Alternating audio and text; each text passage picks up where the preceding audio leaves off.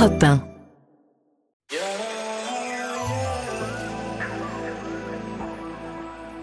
Europe 1. La libre antenne. Sana Blanger.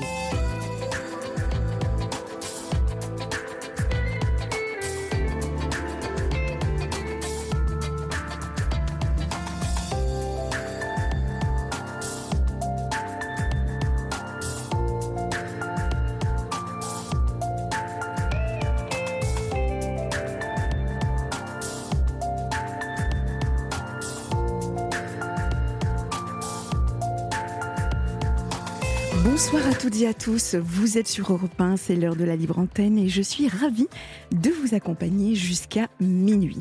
Alors effectivement, ce soir est un soir un peu spécial car c'est notre dernière émission de la saison estivale. Mais rassurez-vous, ce n'est qu'un au revoir temporaire. La libre antenne continuera à vibrer avec Olivier Delacroix et Valérie Darmon dès demain. Ces semaines estivales passées ensemble ont été riches en émotions. Nous avons partagé vos histoires de vie, vos joies et vos peines, vos rires et vos larmes. Nous avons créé ensemble un cocon d'écoute et d'échange pour que chacun puisse se confier et se sentir soutenu. Alors avant que la rentrée ne nous rattrape, je voulais vous dire un mot qui me tient à cœur. Prenez soin de vous. Oui, prenez soin de vous, prenez soin de votre bien-être, de votre bonheur et de votre santé. Dans ce monde où tout va malheureusement un peu trop vite, il est essentiel de s'accorder du temps pour soi. Que ce soit en lisant un bon livre, en écoutant une belle musique, en découvrant une nouvelle passion ou simplement en partageant un moment avec ses proches. Cette émission est notre cadeau pour vous remercier d'être là ensemble, fidèles à notre rendez-vous. Continuez à nous écouter, à nous appeler, à nous raconter vos histoires. La libre antenne existe grâce à vous et pour vous. Ce soir, je vous propose de vivre ensemble une émission exceptionnelle, une émission où nous allons partager non seulement nos histoires, mais aussi cette pensée douce et bienveillante. Prenons soin de nous. Appelez-nous au 01 80 20 39 21, appel non surtaxé. Vous pouvez également nous écrire sur la page Facebook de la Libre Antenne d'Europe 1 ou par mail à libreantenne.europe1.fr. Adrien et Raphaël sont prêts pour vous répondre au standard. Laurent Pelé réalise l'émission. À tout de suite sur Europe 1. Il faut que tu respires. Et ça c'est rien de le dire. Tu vas pas mourir de rire. Et c'est pas rien de le dire. Sana Blanger vous écoute sur Europe 1. Accueillons tout de suite Ingrid. Bonsoir Ingrid. Bonsoir, comment allez-vous? Eh bien, très bien. Et vous Ingrid? Je vais très bien, merci. Bienvenue à la Libre Antenne. Merci pour euh, cette invitation. Ingrid, qu'est-ce qui vous arrive? Alors, ce qui m'arrive, c'est qu'il n'y a pas très longtemps, j'ai été euh, prise par euh, une envie folle de rédiger un livre sur les émotions suite à un parcours de vie qui, euh, qui a été très marqué par euh, des fortes expériences émotionnelles. Mhm. Donc, euh, je me suis dit, bon, pourquoi pas venir le partager avec Sana directement sur Euro 1 lors de cette émission de Libre Antenne. Alors, en, en plus, c'est intéressant, d'autant plus intéressant que nous, nous, nous faisons le même travail toutes les deux, Ingrid. Affirmatif, exactement. Donc nous formons, nous animons des formations sur la gestion des émotions, euh, nous coachons les gens, euh, nous les accompagnons pour, euh, pour les révéler. Et, et c'est vrai que j'ai été extrêmement intéressée et j'avais hâte de d'échanger avec vous sur la fameuse gestion de ces émotions parce que finalement, peut-on véritablement les gérer? On peut les gérer, on peut apprendre à les gérer, effectivement. Euh, de par mon expérience, j'ai compris que c'était essentiel finalement d'apprendre à le faire.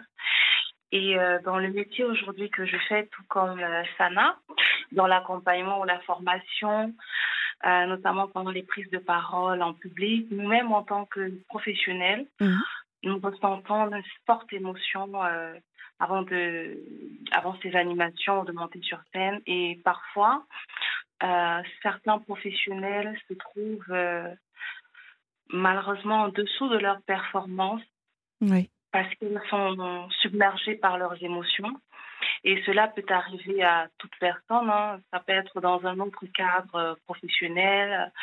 Euh, je vais prendre par exemple euh, les personnels soignants qui, à la vue d'un patient qui va arriver en urgence avec un bras, voilà, tout enfant pourrait se laisser submerger par la tristesse ou la peur et ne pas prendre en charge son patient avec une bonne approche, suivre le protocole et cela peut être fatal pour le patient dans la mesure où si le protocole n'est pas bien déroulé, n'est pas suivi, euh, j'ai envie de dire dans les règles de l'art, il est possible qu'il y ait euh, des infections, euh, des aggravations, et puis voilà. Ingrid, ça vous est venu donc comment cette envie de d'écrire ce livre, hein, puisque vous en, préambule, vous nous avez dit que vous aviez vécu des expériences qui vous ont amené à cela. Est-ce que vous, voulez vous, nous en dire un petit peu plus? Oui, ce sera avec plaisir. Alors, euh, pourquoi j'ai écrit ce livre? Simplement parce que je n'ai pas eu une enfance euh, du commun des mortels avec un papa et une maman à la maison pour me sécuriser sur le plan affectif. Et donc, étant d'un couple séparé, mmh. Bah, j'étais tout le temps à la recherche d'un de mes parents, donc euh, sur le plan affectif. Et euh, à un certain moment, il y a eu des situations précises qui ont créé euh, de fortes expériences émotionnelles. Je vais prendre un exemple, par exemple, quand j'étais avec mon père, et ça c'était au Cameroun, puisque je suis née là-bas, j'ai grandi là-bas. Et à un moment, j'avais besoin d'être avec ma mère, j'ai fait des fugues. Donc, je suis partie de la maison à plusieurs reprises. Et mmh. quand je revenais, euh, malheureusement, j'avais des. des euh, J'étais tabassée, je vais dire ça comme ça. Et du coup, je me renfermais davantage sur moi. J'étais triste, j'étais, je me sentais seule. Euh, j'étais submergée par la peur de l'abandon, que je, je, ne vais plus jamais revoir ma mère. Mmh, euh, je commençais à avoir des pensées comme quoi mon père, il m'aime pas, il me fouette, il ne cherche pas à comprendre le comment et le pourquoi je me de ces actes-là. Oui. Donc, euh, donc, cela ne m'a pas arrêté. Hein. J'ai quand même continué de faire des fugues. Euh, je pense que c'est à peu près à l'âge de 7 ans par là, mmh. où euh, je fais une fugue et puis je me retrouve dans une maison de radio. Et malheureusement, il y a le vigile qui va avoir un acte de violence sexuelle. Ah, Donc, je suis désolée. Je vais être. ouais. je vais être euh, violée dans cette tranche d'âge-là et puis je vais rentrer à la maison et je vais encore subir le même traitement. Donc, je ne vais pas oser dire ce qui vient de m'arriver à mon père, je vais grandir avec et puis euh, j'ai toujours cette petite quête euh, de la recherche de ma mère. Et puis le temps va passer, je vais retrouver ma mère, je vais vivre avec elle, je vais jamais pouvoir lui raconter pratiquement ce que j'ai vécu, que ce soit ces actes de violence physique par mon père ou euh, cet acte de violence euh, sexuelle. Pour quelle raison? Pour quelle raison, Ingrid, vous avez voulu préserver votre maman?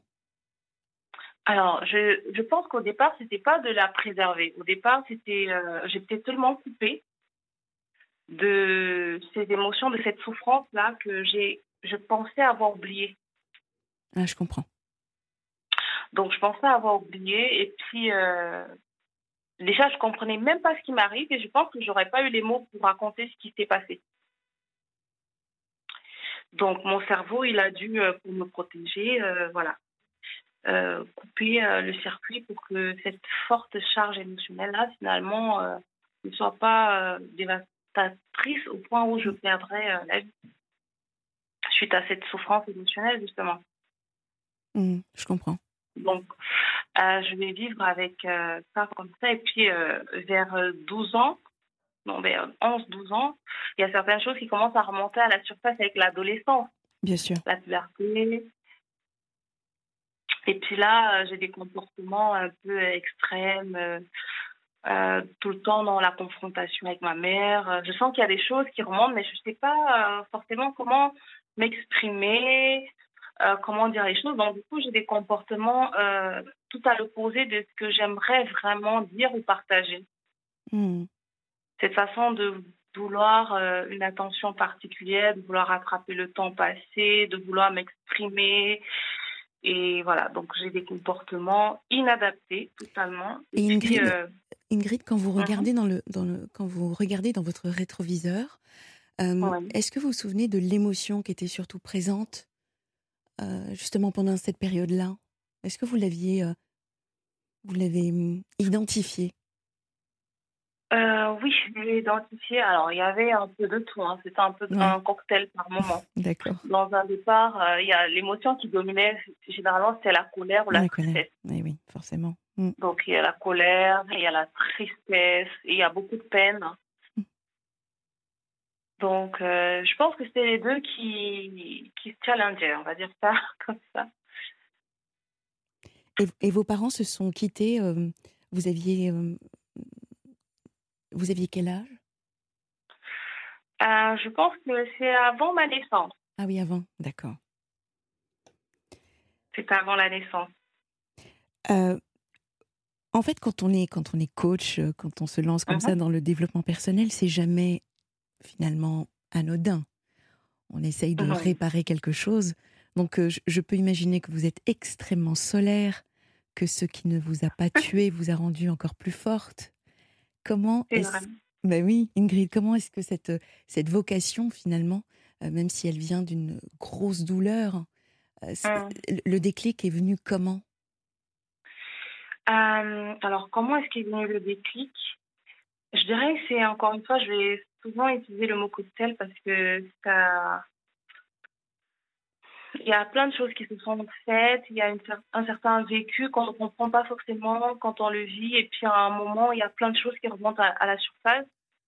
Donc c'est pourquoi je vais souvent utiliser le mot cocktail, c'est que voilà, il y a une accumulation d'expériences douloureuses suite à des, des situations plus Mm. familiales, sans qu'à un moment, euh, il y a un cocktail. Le- le- L'envie d'écrire le livre, c'est parce que justement, quand je m'autorisais quelquefois à raconter cette histoire euh, euh, à des proches ou quand j'allais dans les familles, on me disait alors toi, tu viens d'où?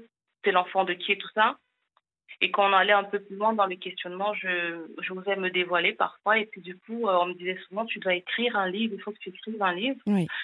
Et c'est un peu comme ça l'idée du livre, hein, pour pouvoir euh, transmettre l'histoire pour que ça apporte de la force aux autres. Et pourquoi le et le pourquoi et le comment euh, du métier du coaching, c'est la suite de l'histoire au fait de, dont je vous parlais tout à l'heure. Mhm. C'est parce que à 13 ans, j'ai ma mère qui va tomber malade et elle va décéder suite de courtes maladies.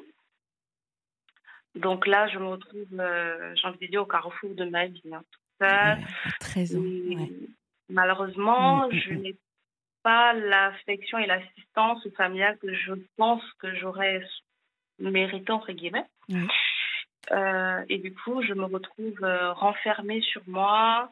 Euh, je vis cette douleur sans assistance technique, affective, des besoins de base hein, ça devient des équations à, à plusieurs inconnus qu'il faut résoudre pour pouvoir manger, se vêtir et tout. Donc, je suis euh, accompagnée par euh, le voisinage parce que en Afrique en général et au Cameroun, il y a ce côté euh, social qu'on va retrouver ici en France avec les, le système social qui est déjà mis en place. Donc, c'est comme ça que je vais me faire aider. Et puis, dans ce parcours très douloureux de mon adolescence où j'aurais, je pense, mérité, comme tout enfant, avoir un parent, mes deux parents, dans l'idéal des cas bien sûr. pour pouvoir euh, m'accompagner euh, dans cette période-là. Je me retrouve toute seule, dans la douleur, dans la peine. Et je pense que mes rêves qui s'en vont avec ma mère, alors là, à ce moment-là, je suis dans la spiritualité, donc je dirais la religion plus chrétienne, Mhm. qui va beaucoup euh, m'aider. Et aussi dans le questionnement du pourquoi. Le pourquoi c'est moi, pourquoi, euh, tu vois, cette phase de deuil qu'on va euh, traverser et euh, le déni, la colère, euh, la frustration, la tristesse, la dépression profonde. Mhm. Et euh, grâce à une voisine qui était comme une grande sœur pour moi, qui était très grande de taille, qui était claire de teint et j'étais la petite sœur qu'elle n'avait pas eue et elle, elle était un peu cette grande sœur que je n'avais pas eue. et elle va me dire, elle va beaucoup m'assister. Euh, elle va me permettre de pouvoir poser les mots quelquefois sur euh, les douleurs que je ressens à l'intérieur de moi. Ça, c'est très important. Justement, Ingrid, c'est très important là ce que vous êtes en train de nous dire pour, pour vraiment comprendre en fait. C'est poser les mots, mettre des mots sur ce que nous ressentons. Et ça, c'est pour tous les auditeurs. Quand on ne va pas bien, ce qui est intéressant, c'est de, de, noter. Mais Ingrid, de toute façon, je vais vous laisser continuer parce que j'ai hâte que vous nous donniez quelques petites euh, clés que, que, vous avez, pas tout, hein, bien évidemment, de, de votre livre, mais, mais, de nous donner des clés quand on a besoin justement de, de, de gérer euh, les émotions. D'accord, avec plaisir. Ah, donc, comme je disais tout à l'heure, Sana, il y a cette, euh, finalement cette personne qui va avoir cette euh, figure d'autorité parentale mhm. et qui va euh, m'aider à pouvoir extérioriser une certaine charge euh, émotionnelle, douleur. Et, et c'est là que tout va se passer au fait. par amour pour elle, je pense que je vais également, par effet miroir, peut-être développer aussi, ou alors amplifier ce besoin d'être aussi là pour les autres parce que je, je me suis, j'étais dans un moment euh, les plus difficiles de ma vie, elle était là pour moi et le bien que cela m'a procuré, un temps soit peu. Et là, je me dis, waouh, combien le fait juste d'écouter sans juger, juste écouter en fait sans rien dire, combien ça peut procurer un soulagement, un bien, un fou, comme une bouffée d'oxygène que l'on que l'on vous apporte, en fait. Mmh, mmh. Oui, je, je, comprends. Euh, c'est de là que sort. Et puis, je me fais donc la promesse de me dire que si je réussis à m'en sortir un jour, j'aimerais aller apprendre des meilleurs et puis euh, venir le transmettre aux autres.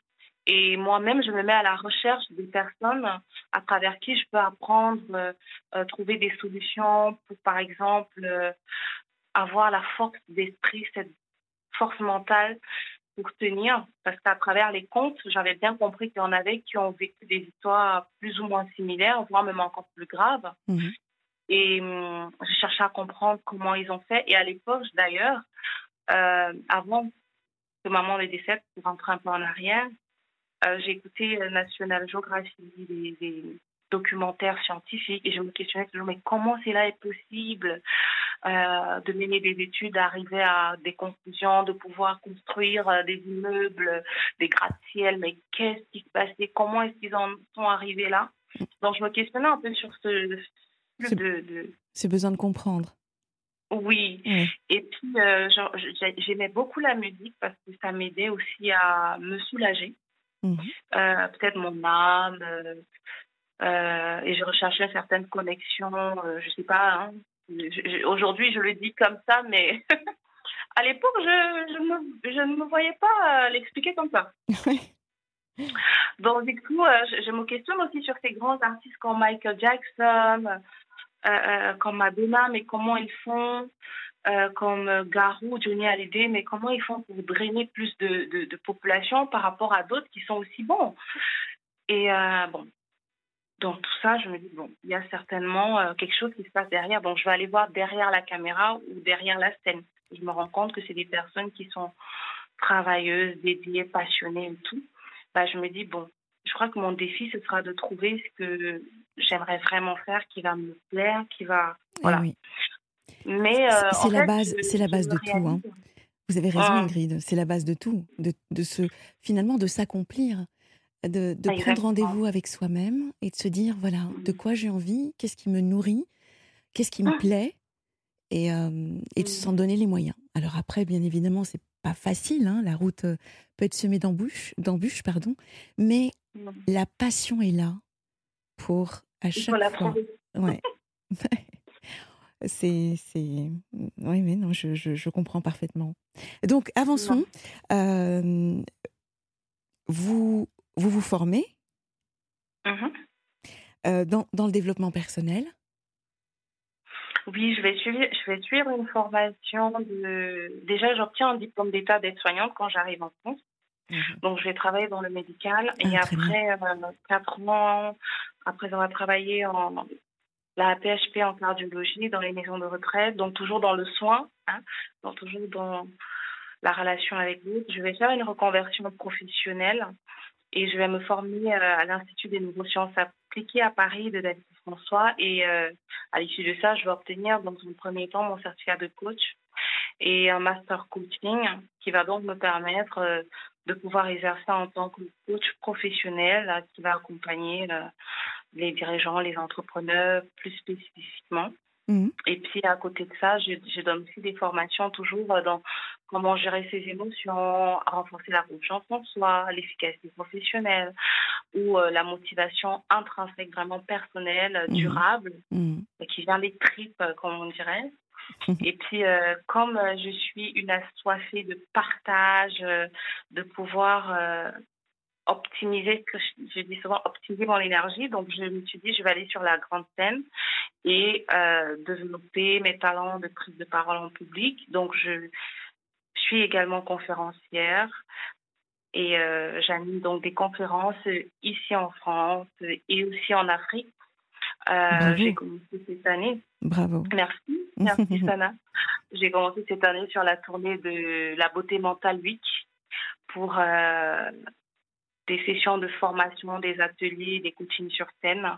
Euh, parce qu'à côté de ça, j'ai eu la folle idée de créer un institut de beauté mentale. Tiens. Ok. L'Institut de beauté mentale, alors c'est la fameuse beauté euh, intérieure? Mmh. C'est ça? Exactement. D'accord. C'est cette beauté intérieure au-delà des apparences, au-delà des make-up, au-delà de la tenue vestimentaire qui fait en sorte que finalement on va choisir l'homme avec qui on va euh, se marier, on va faire ses enfants ou alors euh, euh, vraiment cette connexion à soi qui permet de traverser les aléas du quotidien, les difficultés de la vie et de sortir toujours plus fort pour aller plus loin. Alors Ingrid, j'ai une question à vous poser que se posent mmh. beaucoup de femmes ou d'hommes. Mmh est-ce que vous avez un, conseil, puisque vous êtes sur l'Institut de beauté mentale, ah. comment peut-on éviter, ou en tout cas identifier, quelqu'un qui pourrait être toxique sur l'aspect donc sentimental comme un pervers narcissique Ingrid, est-ce que vous, avez un conseil à donner à nos auditeurs là-dessus, par exemple? Ok. Concernant les relations, euh, je pense que à la base déjà, il faut euh, savoir qui on est et ce à quoi on dit oui, ce à quoi on dit non. Et sur cette base-là, on peut identifier une personne qui pourrait potentiellement être toxique pour soi. Si on ose dire non à l'autre il faut, ça, il faut pouvoir, c'est intéressant de pouvoir le dire, mais savoir le dire en toute bienveillance. Et est-ce qu'il est-ce que si je ne suis pas en capacité de dire non à l'autre, c'est déjà aussi euh, une alerte que l'on peut avoir alors, ça va dépendre des circonstances. Ça dépend de, vraiment le profil de la personne qu'on a devant, soit la situation qu'on a avec elle actuellement, la profondeur. Mais une chose est sûre, c'est que si on ne sait pas dire non à l'autre, c'est qu'on se dit non à soi-même.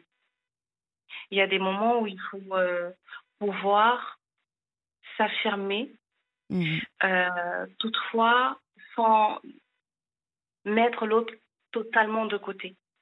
Donc si on n'est pas capable de s'affirmer, de dire non, sans toutefois être dans ce sentiment ou cette intention de rejet de la personne, mmh. c'est un peu complexe. Mais si on est dans le rejet de comportement qui puisse ne pas être adapté, ou acceptable parce qu'on sait qui on est, on sait ce à quoi on dit, on sait ce qui est tolérable, on connaît ses limites. Ça, c'est autre chose. Autre chose, donc, euh, vous avez écrit donc un livre qui s'appelle Comment gérer ses émotions en toutes circonstances aux éditions euh, Argent Livre. Euh, est-ce que donc vous avez quelques conseils à nous donner, chère Ingrid, sur comment gérer ses émotions? Alors, volontiers, pour le partage de conseils, comment gérer ses émotions? La première chose qu'il faut savoir, c'est que les émotions, euh, déjà à la base, c'est une énergie qui euh, est censée nous mettre en mouvement. Alors, une fois qu'on a cette forte énergie qu'on va ressentir à l'intérieur de soi, mhm. suite à un stimulus interne qui peut être sa pensée, un rêve, une interprétation, ses propres règles de vie, ou à des stimuli externes qui peuvent être des situations, euh, par exemple, on est en train de circuler, il y a un accident de circulation, et là, on est pris de tristesse parce qu'on vient de voir un être humain qui s'est fait heurter par un véhicule. Donc voilà, ça va nous mettre dans un état émotionnel, on va vivre une expérience émotionnelle qui va nous mettre dans un état énergétique. Donc ça, il faut déjà comprendre que cette énergie-là, c'est pour nous mettre en mouvement. Maintenant, c'est aussi important de savoir, de connaître les différentes euh, émotions, quelles sont leurs significations, mm. leurs messages. Donc là, je suis en train de parler de la connaissance et de la compréhension des émotions, minimum de base. Donc si je comprends bien, dans votre livre, il y a à la fois la liste des émotions et en même temps leur rôle et leur signification. C'est ça qu'on va trouver en fait. Mm. Exactement. Dans le livre, dans la première partie, on va aller voir euh, qu'est-ce que c'est qu'une émotion, pourquoi les émotions, d'où elles viennent, mm. à quoi elles servent, quel est leur rôle et quelles sont les conséquences de la non-gestion de ces émotions-là. D'accord. Donc, un conseil, pour faire simple, pour gérer les émotions, il faut déjà les connaître, comprendre leur origine, comprendre leur signification. Et après, euh, pour aller un peu plus loin, ça revient à identification, donc l'apprentissage, la connaissance et l'identification des émotions. Et après, il y a d'autres exercices, par exemple, comme euh, le fait de poser les mots, mhm. comme je l'ai partagé tout à l'heure à travers l'exemple avec euh, cette euh, jeune dame qui était comme une figure d'autorité parentale. Et il y a le fait de pouvoir utiliser des méthodes de programmation neurolinguistique pour pouvoir euh, euh, aller dénouer certains nœuds émotionnels. Donc là également, vous donnez des conseils sur l'approche PNL, donc programmation neurolinguistique, euh, hein? pour clairement à la fois, donc encore une fois, identifier, mettre des mots, leur signification et ensuite pouvoir les gérer. Alors oui et non, parce que dans le livre, j'ai plus à apporter l'approche des neurosciences et très peu de la PNL. D'accord. Donc, on va aller explorer les, émotions d'un regard des neurosciences, où est-ce qu'elles prennent vie dans notre cerveau et comment est-ce que on peut reconnaître euh, rapidement les expressions faciales des émotions, parce qu'il va s'agir de pouvoir comprendre, gérer nos émotions et aussi celles des autres. Et oui, forcément. Hum. Et ça passe par hein. la compréhension de, de la, du moins, euh, la compréhension d'un certain mécanisme qui se met en place à hum. partir de, des études sur les neurosciences. Et en termes de mise en pratique de la gestion des émotions, on va aller voir euh, les, les, les, facteurs facilitant la gestion des émotions et euh, comment on peut développer des, méthode pour pouvoir euh, appliquer ce que j'appelle de l'auto-coaching. Je dirais plutôt développer une discipline pour faire de l'auto-coaching émotionnel. D'accord. Euh, la Libre Antenne est une émission où on se confie beaucoup et le mhm. sujet du deuil, par exemple, est un, est un thème qui revient de façon assez euh, récurrente. Je, repense vraiment, j'ai été marquée par ce SMS que j'avais reçu il y a quelques jours. Je ne sais plus si c'était de Florence ou de Marie qui disait que on, ne se remet pas, on ne guérit pas d'un deuil. C'était euh, lundi. Euh, j'évoquais les disparitions brutales.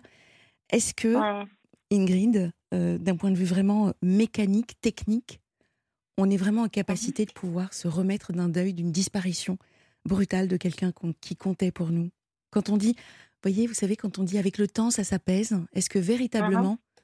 il est possible de gagner du temps sur cette souffrance que l'on ressent quand on perd quelqu'un? Alors, très bonne question, que je me pose toujours d'ailleurs. Euh, je vais d'abord dire qu'il y a une chanson, je pense, c'est Lara Fabian, si je dis pas de bêtises. Euh, tu peux me reprendre, Sarah, euh, Sana, pardon. C'est on n'oublie jamais rien, on vit avec. Absolument. Donc, euh, on n'oublie jamais rien, on vit, on apprend à vivre avec. Et Et c'est Hélène Ségara. euh, Mm. Voilà, Hélène Ségara. Et pourtant, je l'aime bien, mais bon. Exactement. On n'oublie jamais rien, on vit avec parce que euh, pour mon expérience personnelle, je vous dirais en toute honnêteté qu'il y a des jours où je me retrouve à couler des larmes parce que j'ai pas ma mère. Et pourtant, il y a euh, plus de 10 ans aujourd'hui, voire 15 ans, je sais plus combien, je, je compte même plus qu'elle est partie. Donc euh, maintenant, ou- oublier peut-être, euh, comment je vais dire ça? On peut oublier momentanément, Oui, parce qu'on mais sera. au fond de soi, Bah oui, on sera occupé. il y a toujours cette cicatrice qui est là. Là, Elle a peut-être guéri, mais la cicatrice, elle est là. Et euh, il y a des circonstances qui peuvent venir euh, raviver un peu cette douleur-là qu'on on ressent. Mm.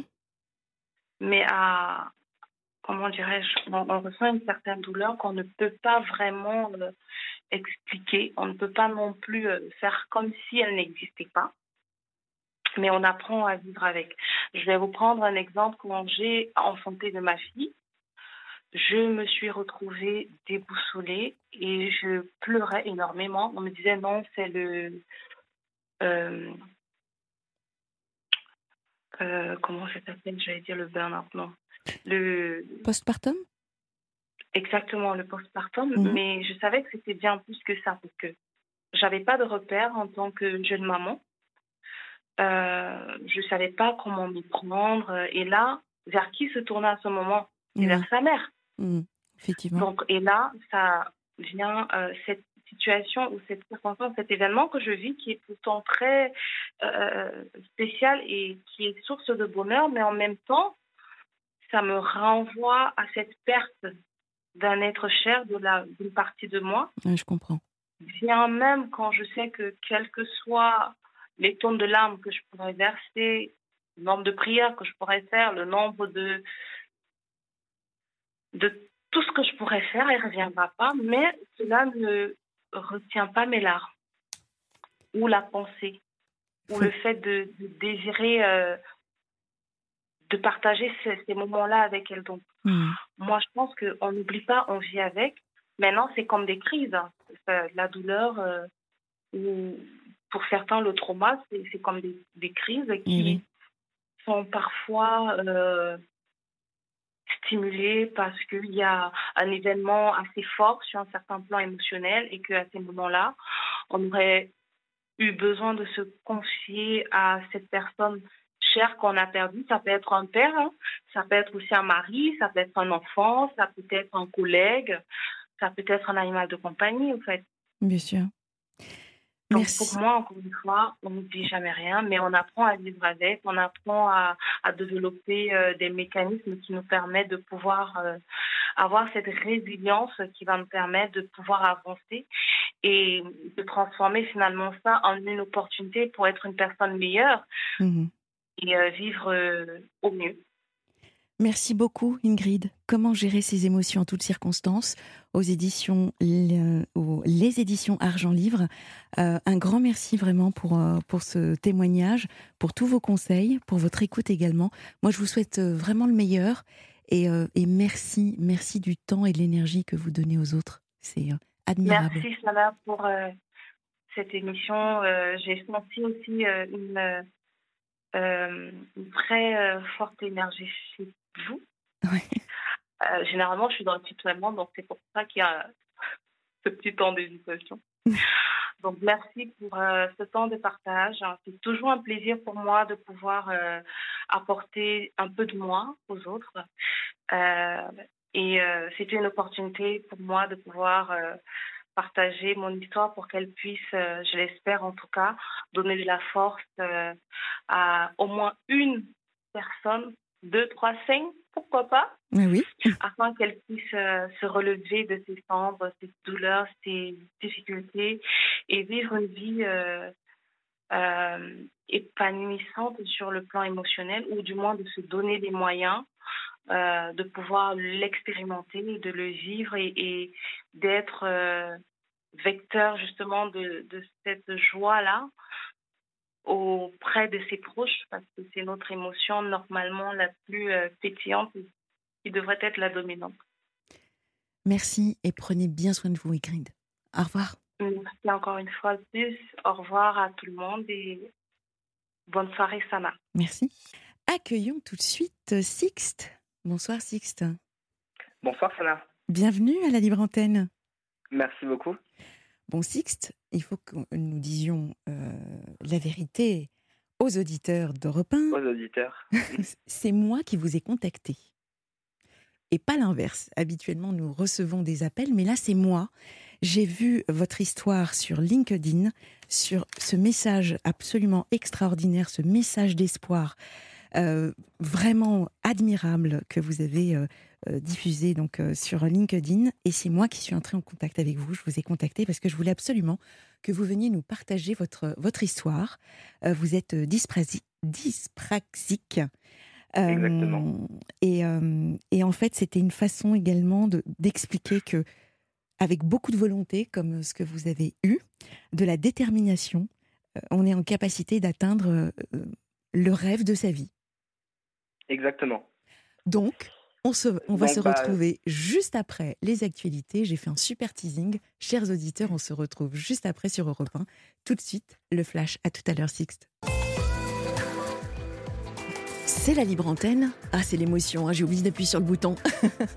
Vous écoutez la libre antenne sur Europe 1. Nous sommes ensemble jusqu'à minuit. Merci. Vraiment, merci de votre fidélité. Si vous nous rejoignez, euh, vous pouvez nous contacter au 01 80 20 39 21. Appel non surtaxé si vous souhaitez passer en direct euh, comme Ingrid ou comme euh, Sixte que nous allons retrouver tout de suite. Vous pouvez également nous joindre par SMS au 7 39 21 en commençant vos messages par le mot nuit ou alors euh, par mail libreantenne at euh, la libreantenne at europe1.fr ou alors sur la page Facebook de la Libre Antenne également. Euh, accueillons donc de nouveau Sixte. Rebonsoir. Rebonsoir Sixte. Donc juste avant le flash, j'expliquais en fait que je vous avais contacté euh, suite à un message que vous avez passé sur LinkedIn. La parole est à vous, mon cher Sixte. Très bien. Bah déjà, merci beaucoup de m'avoir invité ce soir à l'antenne. Euh, donc pour la petite mise en contexte, donc euh, je suis étudiant à Nantes, donc j'ai 22 ans. Euh, je viens d'obtenir donc mon bachelor en hôtellerie, en management hôtelier, et et je pars donc en master en alternance dès la dès la rentrée. Donc je suis actuellement en recherche d'alternance. Bravo. Pour ça, donc j'ai fait un post LinkedIn où j'ai donc euh, expliqué un peu mon parcours, euh, que j'avais eu mon bachelor euh, et donc que j'étais en recherche d'alternance. Mm. C'est vrai que ce post a fait un buzz assez assez monumental. Oui, Euh, donc je, bon, je, m'a- je m'y attendais pas, on va dire. Oh, bah, il donc, était extrêmement inspirant, impactant et, et vraiment rempli d'espoir. Donc, exactement ce que nous aimons sur, sur, euh, sur Europe 1 et dans la libre antenne. hein, C'est ces messages où, en fait, nous partageons nos expériences, où nous donnons de, l'espoir à, des personnes qui se disent ou qui pourraient penser que c'est pas possible. Et donc, vous devenez le, message, Sixte. Parlez-nous de vous. C'est ça. Et, c'est ça. Bah, ce, ce post LinkedIn était plus, on va dire, pour la recherche d'alternance, mais ce soir, euh, euh, je viens surtout pour pour raconter mon parcours et et, et donner de l'espoir euh, à des jeunes ou à des familles euh, euh, qui sont dans la dans cette même situation d'avoir un enfant dyspraxique ou d'être dyspraxique. Donc euh, moi donc j'ai grandi à Nantes. Euh, alors, j'ai commencé à grandir à Nantes euh, en CP. Donc on m'a diagnosti- diagnostiqué cette cette dyspraxie. Mhm. Est-ce que Sana vous voulez que j'explique un peu ce qu'est la dyspraxie Ah, Vous êtes le mieux placé. Moi, je pourrais, mais vous êtes le mieux placé pour en parler, forcément. D'accord, d'accord. Bah, si vous avez des choses à rajouter après, je, Promis. je ne serai pas contre. donc, euh, si je peux résumer ma, ma vision de la dyspraxie, donc c'est les personnes qui sont dyspraxiques n'ont en fait pas la, la mémoire du geste, donc euh, l'apprentissage du dessin, de l'écriture, de, de s'habiller, faire ses lacets, euh, même manger, euh, tout ça est beaucoup plus compliqué pour, pour nous que, que pour, que pour d'autres personnes. Chaque geste va demander une concentration particulière.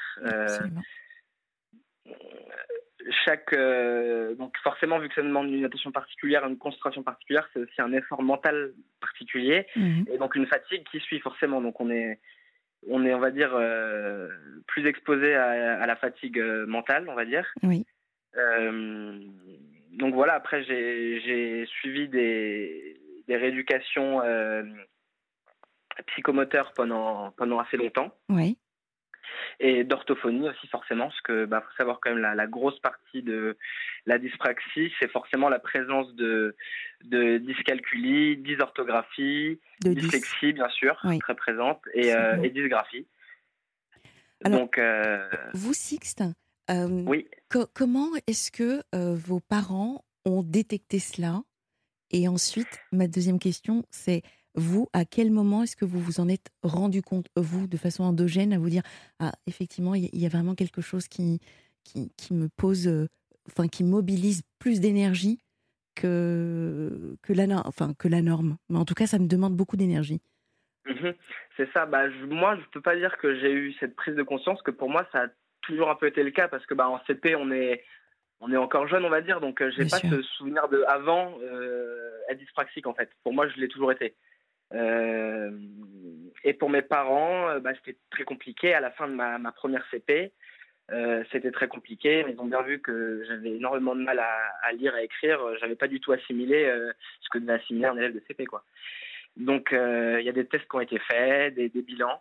Mmh. Excusez-moi, des bilans, et il en a été suivi bah, le diagnostic de cette dyspraxie. Et à l'époque, c'est vrai que c'était très peu connu, il n'y avait pas vraiment de choses mises en place pour. Euh, ou du moins très peu. Donc on m'a fait doubler une classe, donc on m'a fait doubler ma CP. Oui. Euh, un peu, c'est vrai, à l'époque, dans cette optique, euh, je pense que bah, si à la fin de la deuxième CP, il a toujours pas appris à lire ou à écrire, il va aller dans une éducation plus spécialisée. Mmh. c'était pas ce que je recherchais, c'était pas ce que ma famille ah recherchait pour moi mmh. également. Et c'est vrai qu'à ce moment-là, euh, un peu, on va dire, euh, rien à voir euh, sur le sujet, mais on avait un gros projet familial qui était d'aller vivre à l'étranger. Mmh. donc c'est vrai que ça qui arrivait à ce moment-là, on ne savait pas comment le prendre. Enfin, mes parents du monde ne savaient pas trop comment le prendre. On devait, je vais aller vite sur cette partie-là, mais on était, on devait aller de base à Madagascar. Puis l'histoire a fait qu'au final, on est parti à l'île Maurice. et du coup, en s'inscrivant à l'école du Nord, du coup à l'île Maurice, mes parents font la rencontre de Monsieur Donadieu, donc le directeur du, primaire, qui est une personne qui en fait euh, qui s'est occupé de, la recherche, ou du moins qui fait partie de l'équipe de la recherche sur tous les, les 10 que l'éducation nationale a fait à une époque. Ah, c'est incroyable. Donc c'était en fait la personne la plus la plus dans la situation possible pour moi, quoi, pour me pour eh ben m'aider. Euh. donc euh, pour lui, c'était hors question de me mettre en, dans une classe spécialisée. Pour lui, c'était hors question que je redouble une CP. Mmh. Euh, du coup, il était vraiment me je vais, on va mettre des choses en place, je vais m'occuper de lui, il euh, n'y a pas de problème. Euh, donc c'est vrai que pour nous, ça a été vraiment un cadeau et, aussi une motivation de partir donc à l'île Maurice. Mhm. donc c'est vrai qu'il a mis en place, je me rappelle, j'allais parfois aussi faire des exercices avec lui, il me donnait des techniques, etc. et il a surtout su transmettre à tous les enseignants et tout le toute l'équipe pédagogique bah, ce qu'était la dyspraxie, les sensibiliser. Et donc, euh, c'est vrai que j'ai pu être aidé par la plupart des membres euh, qui étaient du coup assez sensibilisés sur ce que c'était. À l'époque, c'était peu connu. Et c'est vrai que j'ai vu durant l'évolution de ma scolarité à île Maurice, que ce soit localement là-bas, donc c'était quand même une école française, hein, je précise, mais aussi du coup dans les écoles de métropole en France,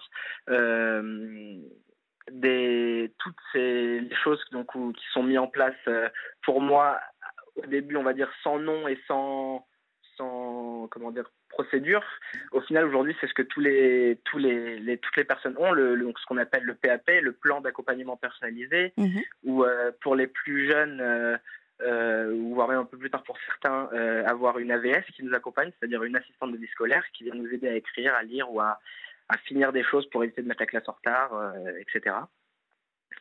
Donc, euh, donc c'est vrai que j'ai pu être un peu euh, accompagner particulièrement. J'ai su saisir les, les, mains aussi qui m'ont été tendues. Oui ne pas écouter tout le monde forcément parce que bah euh, là je là je dis un peu du bien pour euh, pour donner de l'espoir mais c'est vrai que forcément il y a eu des profs qui m'ont dit de toute façon un élève comme toi ça, ça n'arrive pas jusqu'au brevet euh, des euh, comme je vous ai dit des conseils pédagogiques en France avant qu'on qu'on s'expatrie qui nous proposaient plutôt une, une un une réorientation dans une école spécialisée. Euh, plus tard au collège, on l'a plusieurs fois évoqué aussi, le fait de faire un CAP ou un bac mhm. pro. Mhm. C'était pas dans mes idées, donc euh, moi je me battais sur le fait que non, non, j'allais bien avoir mon brevet, vous inquiétez pas, et j'allais, j'allais aller en, seconde euh, générale et avoir, une, avoir mon bac. Mais justement, Sixte, comment est-ce que comment avez-vous développé des, stratégies pour, pour faire face justement à tous ces défis? Bah, c'est c'est un peu, on va dire, au fond de soi, c'est-à-dire que euh, on se dit non, mais pourquoi pourquoi j'y arriverai pas? Euh, Certes, il y a y a cette dyspraxie là, mais euh, mais si tout le monde y arrive, je vais y arriver aussi. Je vais peut-être devoir mettre un peu plus d'efforts. Euh, ça va peut-être être parfois un peu plus épuisant, ça va peut-être être parfois agaçant parce qu'on va estimer qu'il y a certaines choses qui sont pas méritées ou qui sont pas justes. Mais euh, mais c'est pas grave, c'est la vie, c'est comme ça, faut avancer. Et, euh, et, une fois que tu seras là où tu aimeras être, et eh ben tu seras content de toi. Est-ce que vous avez identifié les activités qui, qui, vous posent le plus de difficultés en raison de, de, la dyspraxie justement, vous, Sixte Bah j'écris comme un CE2 encore aujourd'hui. Hein j'écris, je, lis très mal. Euh, donc j'arrive pour le quotidien et pour le, je suis en études supérieures quand même, donc euh, je veux dire j'arrive à pouvoir suivre mes cours, etc. Mais c'est vrai que je demande beaucoup à mes, camarades de m'envoyer les cours. Je, je, je peux pas, peux pas suivre euh, une classe au rythme de tout le monde, ça c'est sûr. Mais j'arrive et j'ai réussi à avoir des gens qui m'ont aidé à mettre en place, que ce soit avec l'aide de professeurs, de camarades ou même personnellement, des choses pour pour pouvoir, euh, pour pouvoir avancer. Et surtout quelque chose que... Alors c'est vrai que aujourd'hui c'est peut-être moins le cas pour, pour les jeunes qui sont dans, dans, le même problème que moi, parce que c'est aujourd'hui quand même un peu plus démocratisé que ça ne l'était à l'époque pour moi. Ah Mais moi j'ai toujours euh, dit, dès que j'arrivais dans une nouvelle classe, soit si je le sentais de le faire moi-même, soit, euh, hmm. soit de demander au professeur de le faire, mais d'expliquer à la classe que voilà, euh, donc il y a peut-être des choses qui vont être, pas être comme tout le monde, que ce soit par exemple le prof qui se met à copier mal son tout en la récitant, euh, c'est arrivé, ou, ou donc voilà, s'il y a des moments où, où bah, vous dites euh, c'est bizarre qu'ils comprennent pas, bah, c'est comme ça, c'est, je suis dyspraxique, voilà ce que ça comprend, et, et, et donc c'est vrai que alors évidemment que des moqueries j'en ai eu quand même, hein, mais mais c'est pas quelque chose qui, qui a été pour moi une souffrance, on va dire, de, le regard des camarades parce que j'ai toujours essayé d'expliquer aux gens. Alors justement, cette souffrance, est-ce qu'il y a des, des, moments particulièrement frustrants? On va pas parler de souffrance, on va parler plutôt de frustration. Est-ce qu'il y a des, mmh des, moments euh, particulièrement frustrants pour vous ou gratifiants liés justement à, à votre dyspraxie, euh, Sixte? Bah, J'ai envie de dire c'est un peu du, du, quotidien en fait, c'est de, de voir qu'on travaille mais que bah, euh, notre, notre ami, il dit oui, bon, ça va, j'ai révisé une heure, c'est bon, là, je connais ma leçon sur le bout des doigts. Et quand il a passé l'après-midi et la soirée, et mmh. tu as l'impression d'encore rien savoir, et tu te dis, c'est pas juste. Ah Ou euh, même des contrôles que tu estimes avoir beaucoup travaillé et, et tu estimes être, être euh, avoir bossé à fond, être content de ce que tu as produit, même pendant l'examen. Et puis au final, euh, bah, je, vais, je, vais, vous donner un exemple assez récent. Ah, j'aime bien les exemples concrets. Ouais. pendant mes épreuves de bachelor. Mmh. J'avais passé du coup un, un, grand oral et le lendemain un oral d'espagnol. Donc le grand oral, euh, le sujet m'a pas trop parlé, donc on va dire que j'étais pas, j'ai pas passé le meilleur oral parce que j'ai pas le fond, j'avais pas beaucoup de choses à dire, même si, même si je suis plutôt quelqu'un d'à l'aise à l'oral, euh, je l'ai bien dit ce que j'avais à dire, mais j'avais pas beaucoup de contenu. Donc le lendemain, pendant l'oral d'espagnol, c'était un peu ma priorité, c'est d'avoir des choses à dire. Le sujet m'a parlé, donc j'ai écrit plein de phrases, plein de trucs à dire. Et au final, bah, je me suis tellement concentré sur le contenu que j'ai pas dû travailler la forme, j'ai pas fait gaffe à mon accent, à ma prononciation, et du coup j'ai eu eu 9,5 ou 10. Donc euh, j'étais très affecté par ça. Et quand quand je lève la tête un peu de, je sors un peu du, du cadre officiel de de l'oral et que j'attends que cette prof que je considère me dise bravo c'était top me regarde en disant oulala c'était pas top oh, là ça fait mal quoi ouais. et euh, donc voilà mais euh, c'est ou des même des profs aussi, c'est que j'en ai eu certains. Alors j'ai quand même eu aussi des, des, des profs pépites qui m'ont beaucoup aidé, qui m'ont beaucoup soutenu, mais j'en ai eu d'autres qui à tout l'inverse, hein, qui qui croyaient pas en moi, qui me le faisaient comprendre, qui me mettaient à l'écart. Ah et oui. à ce moment-là, on se dit Mm. bah c'est pas juste. Mais euh, Mhm. Mais j'ai toujours eu aussi, même si peut-être peut-être que je l'ai pas rendu assez à certains profs, mais j'ai toujours eu cette conscience que j'étais un élève qui demandait plus de travail que les autres. Et donc, euh, bah, ça pouvait être une contrainte pour certains. Ouais, bah oui, c'est sûr. Euh, dans, dans tout ce, ce parcours, euh, et vraiment un grand merci pour ce témoignage, parce qu'il y a forcément, je suis sûre qu'il y a des parents qui, qui ont des enfants qui, qui présentent un 10, euh, et même l'entourage, hein, que ce soit une grand-mère, enfin, euh, ju- justement, est-ce que vous avez des souvenirs de, des réactions de, de, votre entourage, de, vos amis, de, euh, même peut-être sur le plan sentimental. Comment, comment est-ce que vous le vivez aujourd'hui? Bah, Aujourd'hui, de plus en plus, je le vois comme une force et que c'est mon histoire, mon parcours, mon vécu. Euh, mais c'est vrai que ça n'a pas toujours été, été simple. Euh, Il y a un peu de profil. Il y a les personnes qui disent oui, bon, tout ça c'est du pipeau, t'es juste quelqu'un qui a, un poil dans la main. Mhm. Euh, Il y a d'autres profils qui disent oui, bah, de toute façon aujourd'hui on trouve des noms à tout. Et il y a d'autres profils où des gens comprennent et compatissent et, et parfois essaient de- d'aider, parfois ils ne sont, sont pas en capacité, mais un simple soutien est toujours, toujours bon à prendre et fait toujours chaud au cœur. Ben oui, Sixte, parce qu'en fait, on- on ne euh, sait, on ne sait pas, quand on ne connaît pas en fait ce trouble, euh, on- on- parfois on, on ne sait pas trop comment réagir. C'est ça. Donc, e- est-ce qu'il y a un conseil que vous pouvez euh, nous, nous, nous partager euh, quand on est euh, face à quelqu'un qui présente un 10 Bah, un conseil, j'en aurais pas en particulier. C'est c'est une personne normale et juste si bah si par exemple sur l'orthographe, mais là du coup ça comprend aussi beaucoup de dyslexiques. Euh, dire que c'est vrai que c'est moi aujourd'hui on voit la seule chose qui on va dire me m'impacte au quotidien c'est mon orthographe c'est que je ne peux pas écrire correctement Ouais. Euh, euh, encore avant-hier euh, j'ai une personne avec qui je vais euh, peut-être passer un entretien dans quelques jours Mhm. et à la réponse de, de mon mail me dit PS il y a quand même pas mal de fautes fais attention ça pourrait être rédhibitoire pour certains Ah et bah, je sais, mais, mais, oui, bah, c'est comme ça. Et, c'est des, donc ça, ça peut être très frustrant, ou même des, moqueries, mais qui peuvent parfois être innocentes. Ou euh, quelqu'un lit ce que tu as écrit et, se met à exploser de rire, ou à lire à haute voix euh, comment tu as écrit ce mot. Et euh, donc, c'est des choses que, avec, on apprend à vivre avec, mais ça fait toujours quelque chose. Et donc, bah, parfois, quand on voit quelqu'un euh, qui écrit très mal, faut pas forcément se moquer parce que ça peut parfois être euh, agaçant à la, à la force. Je comprends. En tout cas, sachez qu'au niveau euh, oral, il y a de l'éloquence hein, chez vous, Sixte. Merci beaucoup. Mais oui.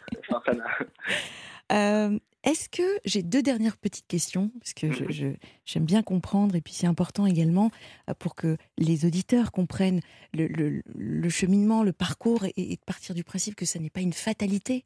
Euh, vous nous avez dit que c'est surtout l'orthophoniste qui vous a beaucoup aidé. L'orthophoniste, j'ai également fait des stages en France, Mhm. euh, dont une méthode euh, que maman m'a redonnée euh, tout à l'heure, euh, qui m'a beaucoup aidé, que j'aimerais partager pour euh, peut-être certains, certains parents ou certaines personnes. Euh, donc c'est la méthode Gelbert, donc G-E-L-B-E-R-T, Mhm. donc qui est une, une méthode qui a été qui a été mise en place par un neurologue qui a inspiré qui a inspiré en fait d'une méthode de rééducation pour les personnes aphasiques, c'est-à-dire les personnes aphasiques, c'est des personnes qui, euh, avec ce problème neurologique, n'arrivent pas à parler. Ils, sont, ils arrivent à écrire leurs pensées, ils, ils, ils arrivent à construire dans leur tête les phrases, mais ils n'arrivent pas à les sortir euh, Mhm. verbalement. Mhm. Euh, et donc il y a une méthode de rééducation par ces personnes-là, et donc ce monsieur s'est inspiré de ça pour faire cette méthode. Et c'est une méthode assez in- intensive. Je pourrais pas trop vous l'expliquer, parce que c'est un peu aussi le principe, c'est-à-dire que tout au long de, Ouais, tout au long de, euh, de ce stage, on ne nous demandait pas de chercher à comprendre, on nous demandait de faire et, euh, et tu verras, ça va t'aider. J'ai envie de dire en fait. Donc les exercices très répétitifs, d'écrire à l'envers, d'écrire comme si, de lire un texte, de relever. Enfin, tout, euh, tout un enchaînement d'exercices que je faisais plusieurs fois par semaine et qui s'est vraiment beaucoup aidé à, à la lecture et l'écriture aujourd'hui. La méthode Gelbert. Gelbert, exactement. G-E-L-B-E-R-T. Euh, une dernière question. Cette vocation, euh, ce choix professionnel, il vous est venu comment? Alors, je, si je vous laissais, si je laissais mes proches en parler, Ouais. euh, ils diraient que pour moi, ça a toujours été inné. C'est-à-dire que, pour vous donner un exemple marrant, euh, à l'âge de 8 ans, j'ai créé une carte des petits déjeuners à la maison. Ouais. Moi, j'étais un lève-tôt, donc à partir de, de 6 heures du matin, j'étais les week-ends, tout le temps, j'étais dans la télévision, dans les dessins animés. Mhm. Et donc, euh, mes parents, quand on se réveillait, ils m'appelaient sur le téléphone fixe et ils passaient leur commande parce qu'ils avaient la, la petite carte dans la chambre. Ah, J'avais mis un petit prix, euh, un petit prix à tout, évidemment ridicule, mais pour, euh, pour me faire un peu d'argent de poche. Et, euh, et du coup, je leur préparais le petit déjeuner avec la petite fleur dans le verre, les petites serviettes pliées. Je leur montais le petit déjeuner au lit et je repartais avec mes sous-sous. J'étais très content. Donc c'est une vraie vocation. Donc, euh, oui, c'est une vraie vocation. Et c'est quelqu'un. Pour moi, ça, Et votre source l'hospitalité. et votre source d'inspiration, c'est qui? Ma source d'inspiration, Oui. je dirais que c'est ma famille. C'est votre Entière. famille. D'accord. C'est-à-dire que c'est mon plus grand fan club, c'est mon plus grand soutien. Euh, ils m'ont toujours soutenu, toujours aidé, euh, que ce soit mes frères et sœurs, mes parents, même les, les valeurs ajoutées, comme on dit dans une famille. On n'aime pas, nous, le terme pièce euh, rapportée, on préfère valeur ajoutée. Oh, c'est plus joli. C'est vrai. C'est Voilà, vraiment plus joli. Donc c'est vrai qu'ils m'ont oui. toujours soutenu, même tout Mm. du long euh, de mes études, euh, de ma scolarité, de même de cette recherche d'alternance. euh, donc voilà, c'est. Vous l'avez trouvé ou pas? Alors je suis en discussion de pas mal de côtés. J'ai eu beaucoup de pistes suite à ce poste, euh, mais il n'y a rien de, y a rien de signé pour l'instant. Rien de concret. Eh Je bien, suis c'est- encore en recherche pour l'instant. ouais. eh bien, c'est l'occasion, Sixte. Mais oui. Pourquoi pas? Mais oui. Donc en fait, vous recherchez une alternance. euh, C'est ça. Idéalement, donc dans la restauration, dans. Non, dans l'hôtellerie. Dans l'hôtellerie, pardon. Et euh, si vous voulez peut-être que je raconte un peu mon, mon parcours de ce côté-là ou? Très rapidement, parce qu'il y a, y des auditeurs là, d'accord. qui, qui attendent. Oui, bah, j'imagine. Bah, donc euh, j'ai fait un premier stage euh, dans une maison de, de Alain Ducasse dans le sud de la France, où j'ai fait du coup de la restauration et de l'hébergement, donc en hôtellerie. C'est à ce moment-là que j'ai vraiment compris que c'était plus l'hôtellerie que la restauration qui me faisait vibrer. Et ensuite j'ai fait un second stage aux Seychelles, où je me suis vraiment spécialisé dans la réception et conciergerie. J'ai adoré, euh, adoré euh, tout ce côté-là. Et donc aujourd'hui, je recherche vraiment une alternance euh, plutôt dans l'hôtellerie, dans la partie hébergement ou, en direction, euh, ou en direction euh, générale d'un hôtel. Enfin, quand je dis en direction, c'est le département de la direction, bien évidemment. D'accord. Eh bien, c'est- posé. Merci Voilà. infiniment, Sixte. Moi, je vous souhaite vraiment, vraiment, vraiment le meilleur. Euh, merci infiniment pour ce message d'espoir, votre courage, beaucoup, également votre détermination. Je suis totalement fan. Et euh, donc, un, Merci je vous souhaite le meilleur. Et deux, prenez soin de vous. Merci beaucoup, Sana. Au revoir. Accueillons tout de suite une surprise. Bonsoir Sana. Bonsoir. Je ne sais pas qui est-ce. Donc j'aime beaucoup, j'aime beaucoup l'approche. Donc je ne peux, je, je dois deviner qui est la personne qui nous appelle. Bonsoir et bienvenue à la libre antenne. Eh bien, euh, c'était pour vous faire une surprise. Alors si en plus Laurent s'en mêle et, et me, bon, alors je vous écoute et je vais donc essayer de euh, de deviner. Ah, il y a un chien, ok? Si le chien s'y met, alors là, je, je vais me faire euh, démasquer très rapidement. Ok, j'ai trouvé. C'est bon? Oui, Ah bon? Cécile? Oui. Ah, ok, bien, bien, bien joué. ouf, ouf. En plus c'est- ma dernière, hein, donc il fallait absolument que j'assure. Ah ouais.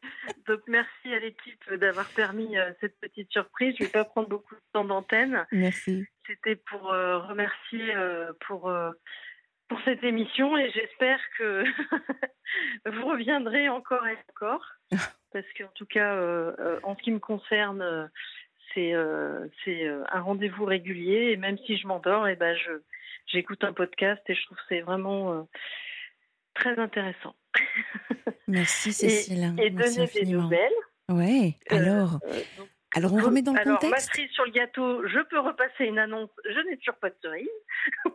Ah oui, bah oui, voilà. Alors en fait, donc Cécile nous a appelé il y a euh, deux semaines. Oui, à peu près. ouais. Euh, deux semaines, un sujet quand même plus sérieux, plus Oui. grave sur la pédocriminalité. Oui. Euh, je me souviens très bien parce que j'ai reparlé de, de l'association donc The Sorority, Oui. euh, où en fait vous venez en aide à toutes les personnes et surtout les femmes victimes de violences conjugales. Oui, c'est ça. Et puis toutes les discriminations, en fait. euh, donc c'est une application aussi. C'est surtout une application euh, téléphone, smartphone. Et, euh, et donc, euh, bah, grâce à votre euh, votre lien sur Sur sur, la euh, page. la page Europe 1, euh, ça fait bouger des choses. Donc, euh, je trouve que c'est super. On a dépassé les 65 000 personnes. Donc, Ah oui. on est en, dans plusieurs pays, hein, on n'est pas qu'en France. Et en ce moment, l'équipe est, une partie de l'équipe est à- au Delta Festival à, à Marseille. Mhm. Donc euh, voilà, c'est euh, ça. Merci beaucoup.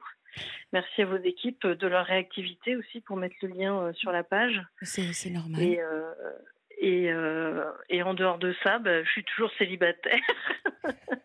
Mais ça, c'est pas très grave. Et euh, Ah, il Alors, vaut mieux être seul que mal accompagné. je, je vais en parler dans deux secondes. Je voulais juste qu'on, on- que Cécile, vous nous disiez à quoi concrètement sert The Sorority. Alors en fait, c'est une application que l'on a donc pour le moment qui est réservée aux femmes et aux mineurs euh, de 15, à partir de 15 ans, en fait, euh, qui euh, permet de, si par exemple je suis dans la rue et que euh, je sens que je suis suivie ou même agressée, je déclenche cette alerte, donc j'appuie deux secondes sur la petite icône. Mm.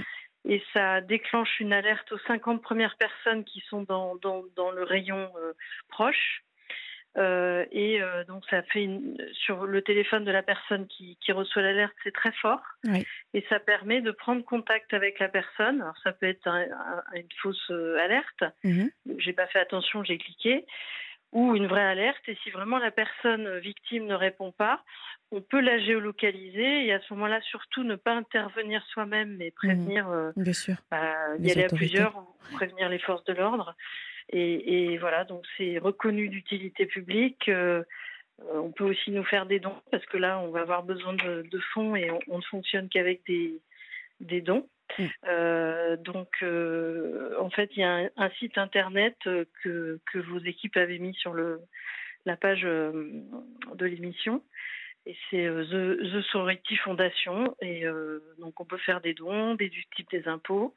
Enfin, voilà. Et, on attend de plus en plus de, femmes pour le moment parce que ça va être compliqué, mais on va y arriver à gérer des hommes qui ne sont pas des agresseurs.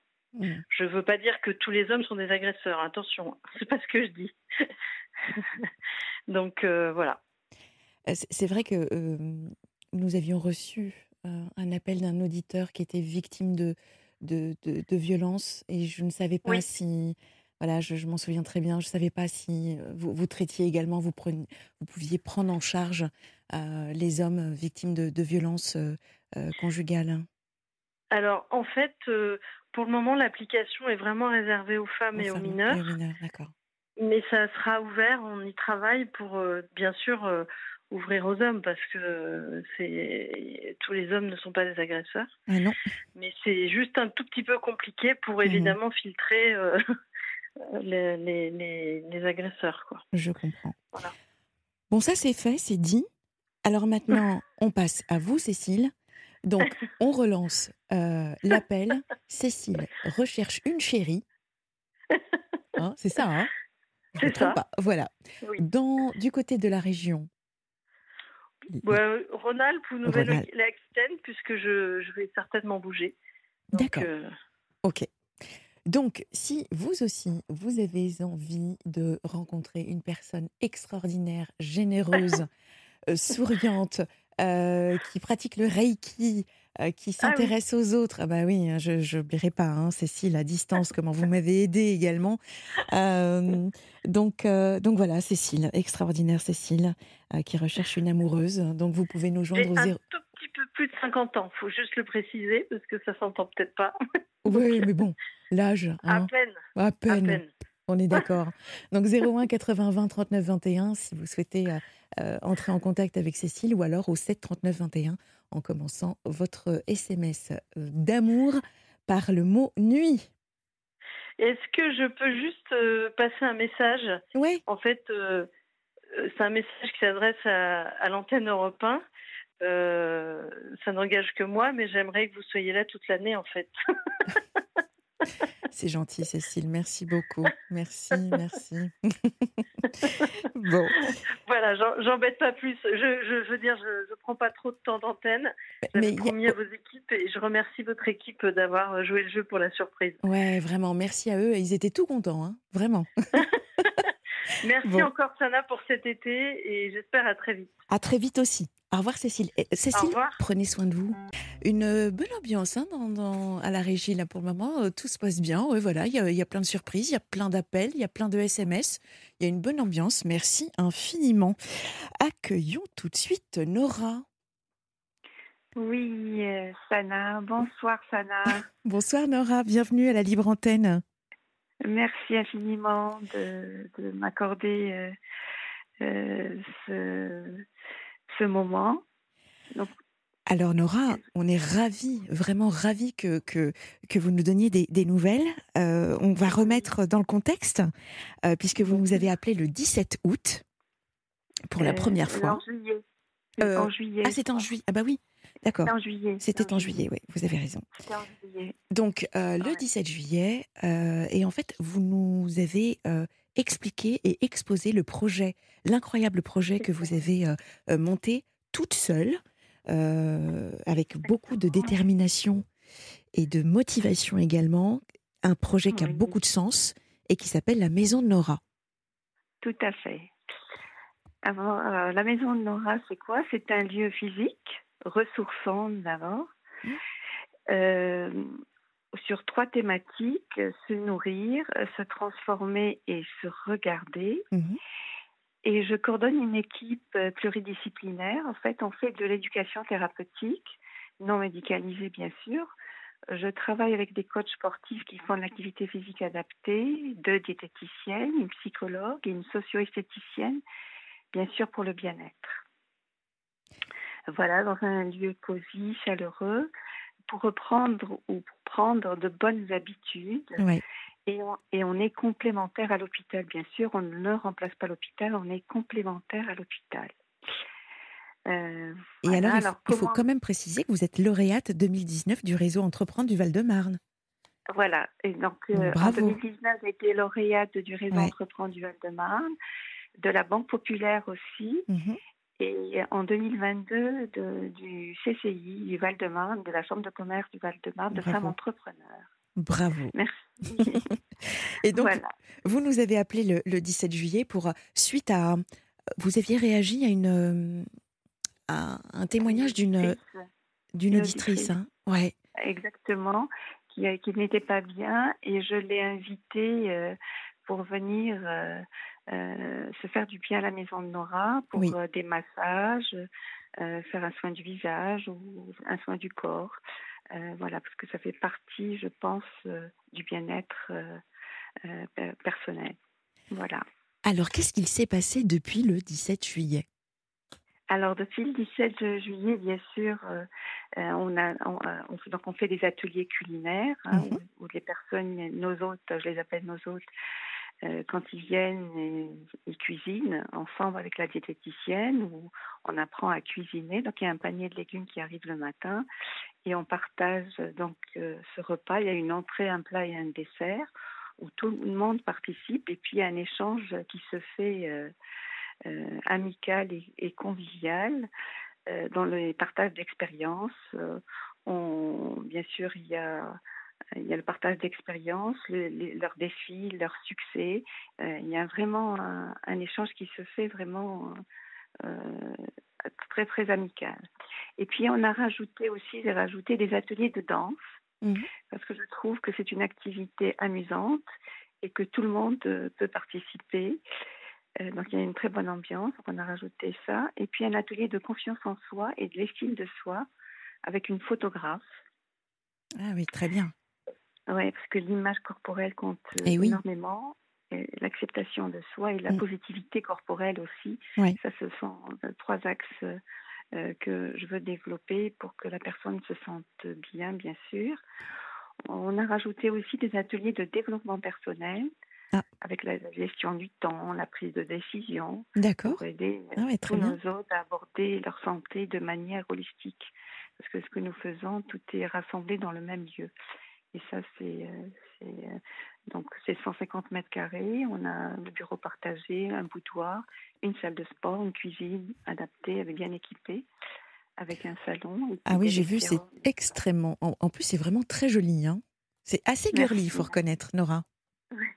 c'est vrai, hein.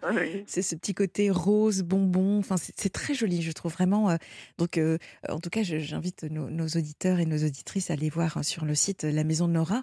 C'est vraiment décoré avec goût. Euh, donc, il y a eu tout ça qui, est venu se, greffer depuis votre, votre passage. Et puis surtout, alors, je, vois qu'il y a eu quelque chose de, de génial en termes de contact. Voilà, en termes de contact, donc on a eu, euh, on a eu des mutuelles aussi qui sont venues vers nous. Donc, Et eh oui. Euh, nous sommes très contents. Des rendez-vous euh, qui sont qui sont prévus en, septembre aussi. aussi pour le pour avoir aussi le label sport santé, mmh ce qui va permettre à nos, à nos adhérents de payer qu'une petite partie de leur abonnement parce qu'aujourd'hui donc il n'y a pas de prise en charge. Euh, donc on a eu deux mutuelles qui sont venues vers nous pour euh, pour euh, ils trouvaient que notre concept était formidable et que ça pouvait aider plein de personnes. Ah bien sûr. On parle beaucoup de, l'obésité, mais pas que ça. Hein.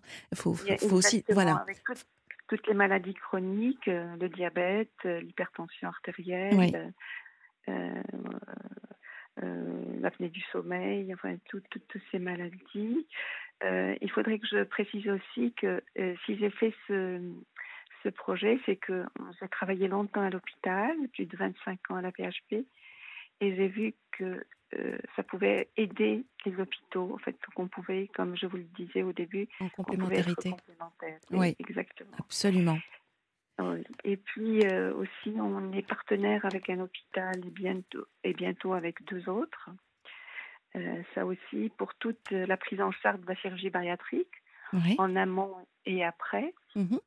On prépare les personnes qui doivent se faire opérer euh, en amont. D'un euh, bypass, d'une sleeve, d'un anneau, hein, c'est ça, la chirurgie bariatrique pour, pour expliquer aux, auditeurs. Oui. Exactement, pour la perte de poids, pour les personnes qui sont malades, bien sûr. Et puis aussi, on fait des, des conférences maintenant, dorénavant, à partir du mois d'octobre, tous les mois. On invite un médecin, un chirurgien ou un psychiatre ou un psychologue pour parler d'un sujet. Et voilà, donc euh, et, et, on, invitera, des, donc il y aura nos autres bien sûr qui seront présents. Mhm. Et puis on, communiquera sur les réseaux sociaux pour que toutes les personnes qui se, soient intéressées peuvent venir assister. Et puis euh, on organise le 24 septembre, ça je tenais à, le dire aussi, euh, une, un événement sur les violences faites aux femmes. Ah avec euh, une association qui sera présente, l'association Imani. Et puis euh, aussi euh, sur le poids des traumas aussi, ça c'est un sujet qu'on voulait aborder. Donc mhm. on aura un psychiatre qui sera présent à la maison de Nora, plus une écrivaine, Sandrine Lebossé, qui sera présente aussi, qui présentera son livre sur sur les, le poids des traumas. Donc ça c'est pour en parler aussi. Euh, voilà, donc euh, pour bah, toutes les personnes qui souhaitent nous rejoindre, c'est le 24 septembre, c'est un dimanche. D'accord. Euh, donc c'est à partir de 15h30 et ça sera suivi d'un buffet. Il y, a, il y a un lien de toute façon sur la page Facebook hein, qui, qui, qui est accessible, oui, tout à fait.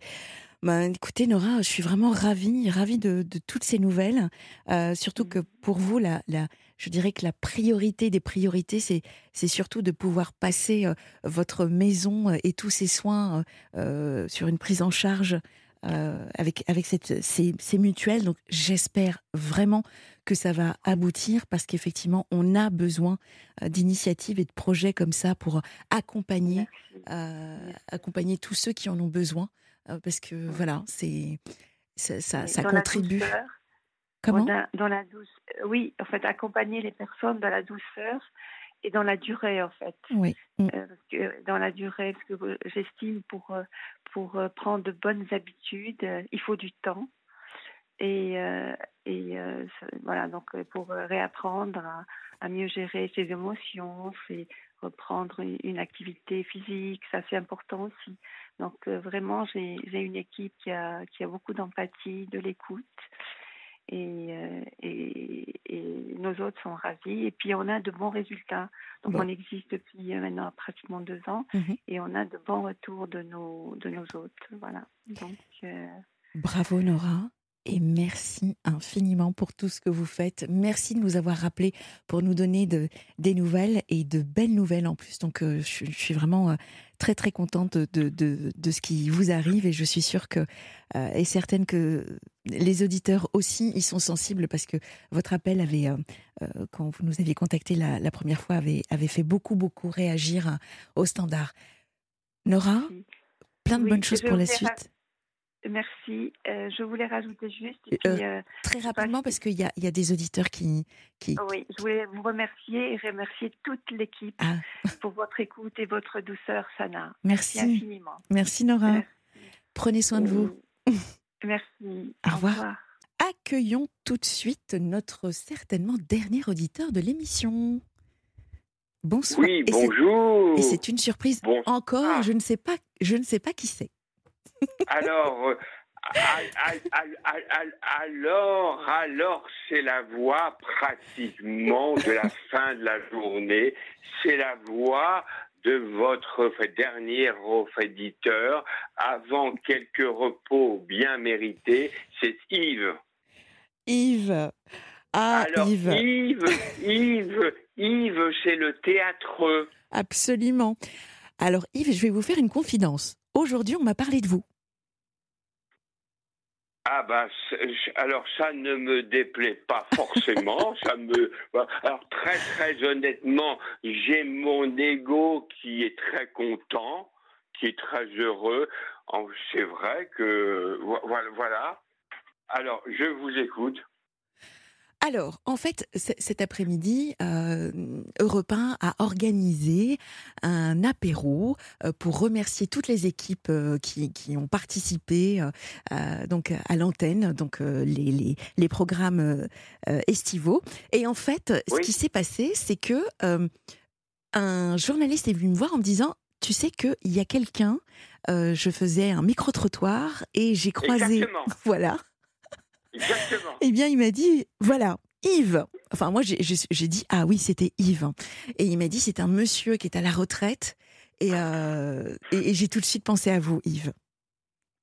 Mais en fait, c'est exactement ça. En fait, je sortais de la piscine, euh, je sortais de la piscine et puis j'ai vu, c'est le micro d'Europe 1. Ouais. Alors là, j'ai dit, c'est magique. Et à ce moment-là, on a parlé des femmes. Ah. Est-ce que le cerveau des femmes est différent des hommes? Voilà. Oh Et alors, qu'est-ce que vous avez euh, donné comme... euh, Alors, compte tenu que notre temps est limité, Oui, on, on va pas rentrer dans le, dans, le, dans le débat. alors, en fait, j'ai dit, et je le pense, je peux pas dire que ça me plaise, mais c'est un fait, c'est que les femmes ont un, ont un, ont un cerveau qui est supérieur aux hommes. Et on peut très bien, on- on peut très bien facilement l'expliquer. Vous, vous comprenez pourquoi je me souvenais de vous, Yves? Vous nous l'aviez déjà. Ben oui, non mais vous nous l'aviez déjà. euh, euh, J'avais adoré votre passage. Vous nous aviez dit que vous, vous trouviez que les femmes étaient plus intelligentes. Ce sur quoi je vous avais dit oui, vous avez raison, Yves. Ah oui, oui, ça, je- ça, en fait, je le pense très, très, c'est très, très sincèrement. Et puis, je pense à Aragon, la fameuse phrase, la femme est l'avenir de l'homme. Absolument. Dans tous les cas, moi j'espère que ça va tout aussi bien euh, que depuis votre passage. Vous nous aviez parlé de votre pièce de théâtre. Euh, Est-ce que vous avez euh, trouvé un, un lieu ou toujours pas? Alors, pour l'instant... Pour là, la banquière de l'au-delà. Ouais, C'est la banquière de l'au-delà. absolument. Là, je l'ai pratiquement fini et j'ai commencé à plancher sur le dossier de présentation. Mhm. J'ai pris des contacts. Bon, je suis un ancien commercial issu de la presse. Oui, Donc, j'ai pris des contacts et donc ça devrait se faire. euh, disons, il faut être lucide pour 2024. Euh, et Très donc là, j'ai trouvé un petit lieu. Vo- Voilà, c'est en deux mots. bon, parfait. Voilà. Merci infiniment Yves de nous avoir contactés, ça fait extrêmement plaisir. Merci à Cécile, merci à Nora, merci à Ingrid. Donc euh, la saison d'été est terminée, c'est le moment pour moi de vous dire au revoir, mais ça n'est qu'un au revoir. Un grand merci à l'équipe, un grand merci au réalisateur. On va passer. Euh. c'est malin. J'expliquais que j'étais une hypersensible pendant tout cet été, donc merci à l'équipe. Vous avez été formidable. Merci aux auditeurs. C'est horrible. Je préfère arrêter parce que vous avez rendez-vous. Allez, je reprends. On respire. Gestion des émotions. Hein Allez. Donc merci à l'équipe. Génial. Euh, un grand merci aux auditeurs, vous, vous qui nous avez suivis. Pardonnez-moi. Vous, avez, nous avez écrit, partagé vos histoires de vie. Vraiment bravo pour votre courage et votre confiance. Vous êtes le cœur battant de cette émission. Euh, vous avez rendez-vous dès lundi avec Haute-Vie de la Croix qui revient. Demain avec Valérie Darmon qui reprend euh, le relais. Et je vous dis à très bientôt sur Europe 1. Prenez soin de vous.